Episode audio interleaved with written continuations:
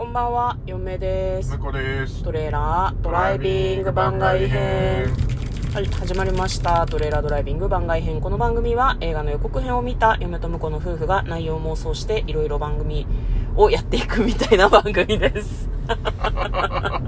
はい、今日はですね、えー映画を見てきましたので、その感想を話していきたいと思います。えー今日見てきた作品はこちらです。ザ・スーパーマリオブラザーズ・ムービー2023年4月28日公開94分の作品でございます。はい。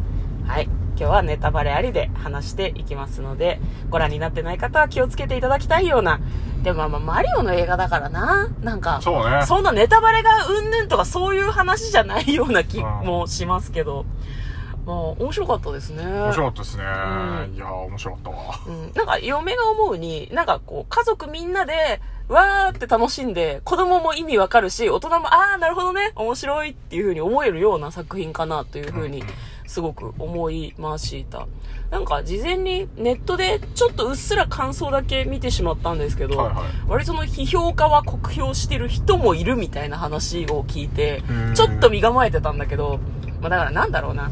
マリオ知ってる人じゃないと楽しくないんじゃないとか、話が薄いとかそういうことなのかもしれないけあー、ど、なるほどね。うん、いやいいっすよ。もう、マリオが動いてて、ストーリーの中に、あの、やったことのあるゲームのシーンが出てきているだけでもう満足です。いや、本当に、本当にそうですね。うんまあ、でもあれかな、スイッチに入ってからちょっとやってた方が楽しめるかもなっていう感じかな。今作はね、そうだったね。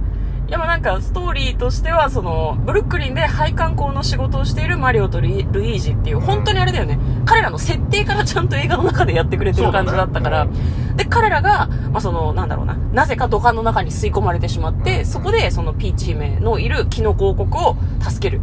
みたいなのに、こう、手伝うみたいな感じの話ですよね。で、マリオは基本的にルイージを助けるためにピーチに協力するみたいなうん感じの設定で、まあ、クッパとかね、主要なキャラクターもたくさん出てきて、割と初期のメンバーが出てきてるみたいな感じ。なんですかね。うんまあ、ドンキーコングも実は一番最初にね、うん。あの、マリオが悪役だったっていう話ですけどそうね。じゃああれだね、ドンキー王国に、こう、たす、助けというか、兵隊を借りに行くみたいなシーンがあるんだけど、あの、闘技場で戦うみたいなシーンは、その一番最初のゲームみたいなイメージなのかな。あ、まあ、それもあるかもしれないけど、うん。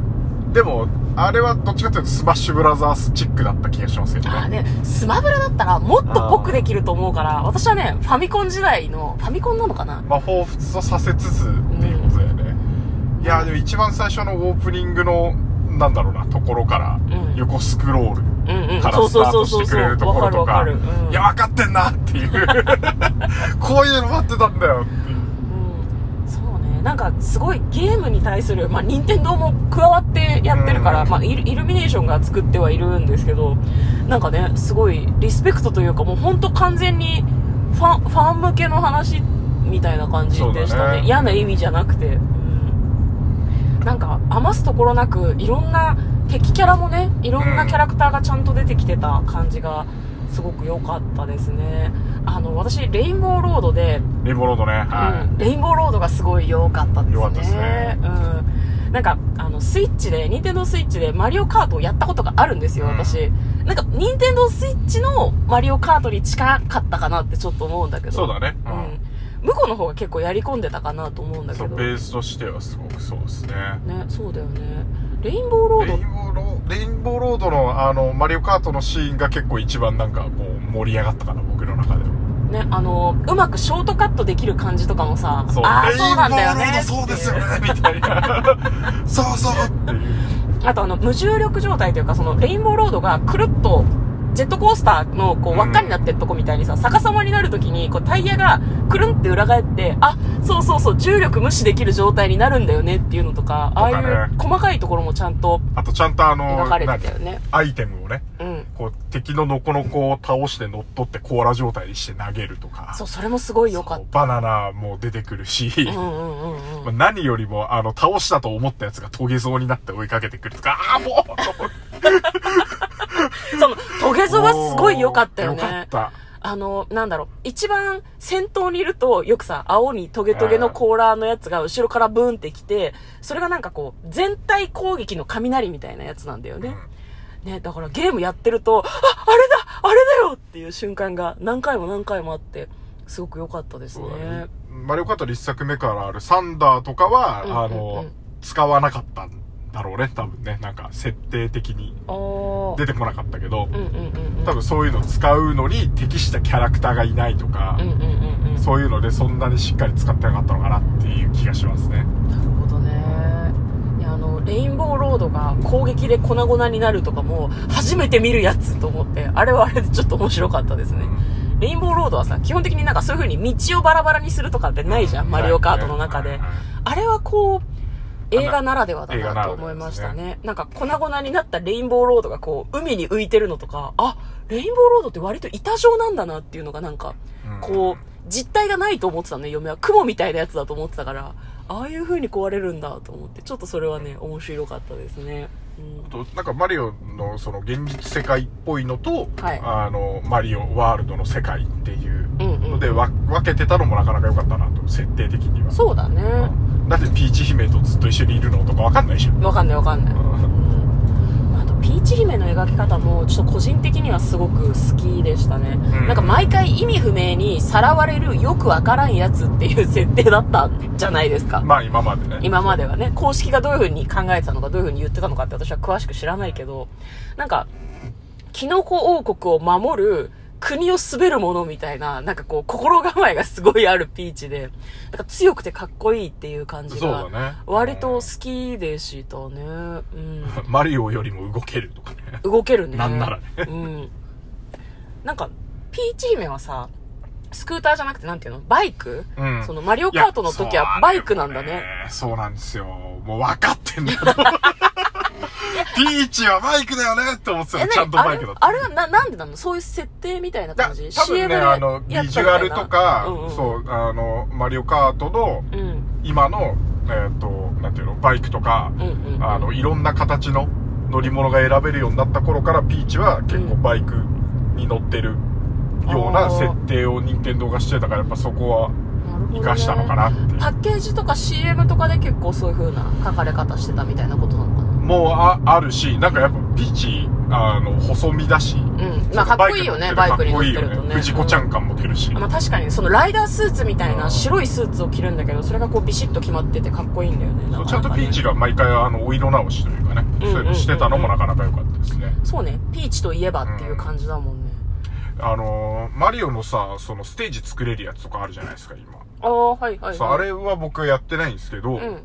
でもそういうのとかで、なんかどん、わかんないよ。あるかどうか知らないけど、うんあの、ちゃんとドンキーとかピーチとかが、こう、何？ファイヤーフラワー取った時に、うんあのー、着てる服が変わってたりする。そうそう毛の色が変わったりとかそうそうそう見た目が変わるのがねああいう細かいところもしっかりやってるのが。うんいや、あの辺はでも、スマッシュブラザーズとかからもらってるかもしれないあですね。なるほどね。設定だけもらってるのかもね。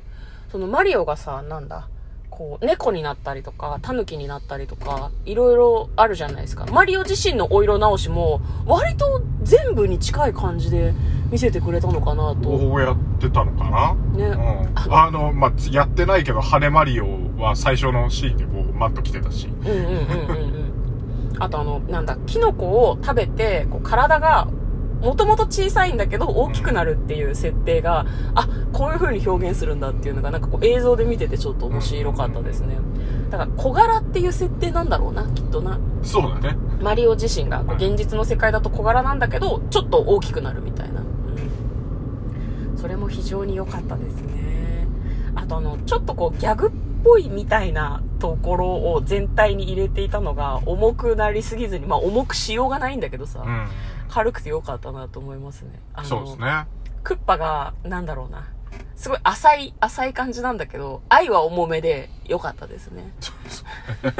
なんか、そう、あの、なんだ、あのワールドの制服とさ、うんあの、ピーチの結婚っていう。うん。なんか彼の中でその二つはセットみたいで、うんピーチと一緒に世界を滑るみたいなことをやりたいらしいんだけど、彼の中での妄想なんだよなっていうのが。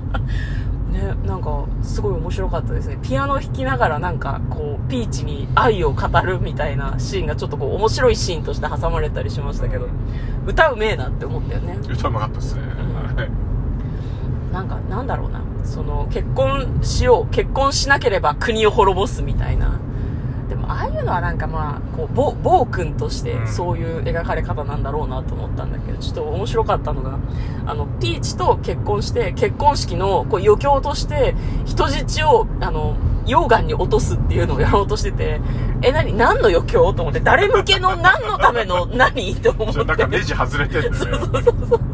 やっぱおかしいんだなっていう。なんかそのピーチに対するすごい好きなんだっていう気持ちはめっちゃわかわからんでもないんだけど、やっぱおかしいんだなっていうのがなんかそこでね、分かってよかったですね。あとなんか、私たちが分からなかったキャラクターとして、なんかルイージがうんクッパに捕らえられてる時に鳥かごみたいなのに入れられてんだけど、そこに捕らえられてたペンギンと、あと予告にも出てた青い炎みたいな毒舌可愛いボイスキャラがいて、あれ何のキャラなんだろうねっていうのがすごい気になりますね。そうですね僕ら全然知らないキャラでしたルイージマンションかなあのか青いやつ、な青いのはね、ルイージマンションっぽい感じの設定とかもね、ちょっと入ってたんだよね。ねうん。まあ、あと気になるのがね、一番最後、はい終わりのところで、でそうヨッシーの卵がね、うん。確かにヨッシー絡んでこなかった絡んでこなかった。映ってはいたけど、だからその辺含めてヨッシーはあのスーパーファミコンになってからだったんで、うん。まあ、今回は本格活躍がね初期の、うん初期のメンバ初期のーを大初期の切になのかね。なのかもしれないですねはへーやるかな、ヨッシー。いよしやるかなでも今回出来が良かったからねあのもう終わりにしとけやと思ったけどいや、でもまだまだ作れるようん。ベビーマリオとかベビールイージとかもまあ出てきてたけど、ねうんまだやってないのあるもん。ペーパーとかさ、うんいろいろあるじゃないですか。やってほしいですね。まあはい。ということで、今日はですね、スーパーマリオブラザーズ、ザ・ムービー、ワン、ワンとはついてなかったけど、の感想を話しました。嫁と。この。トレーラー、ドライビング番外編もあったね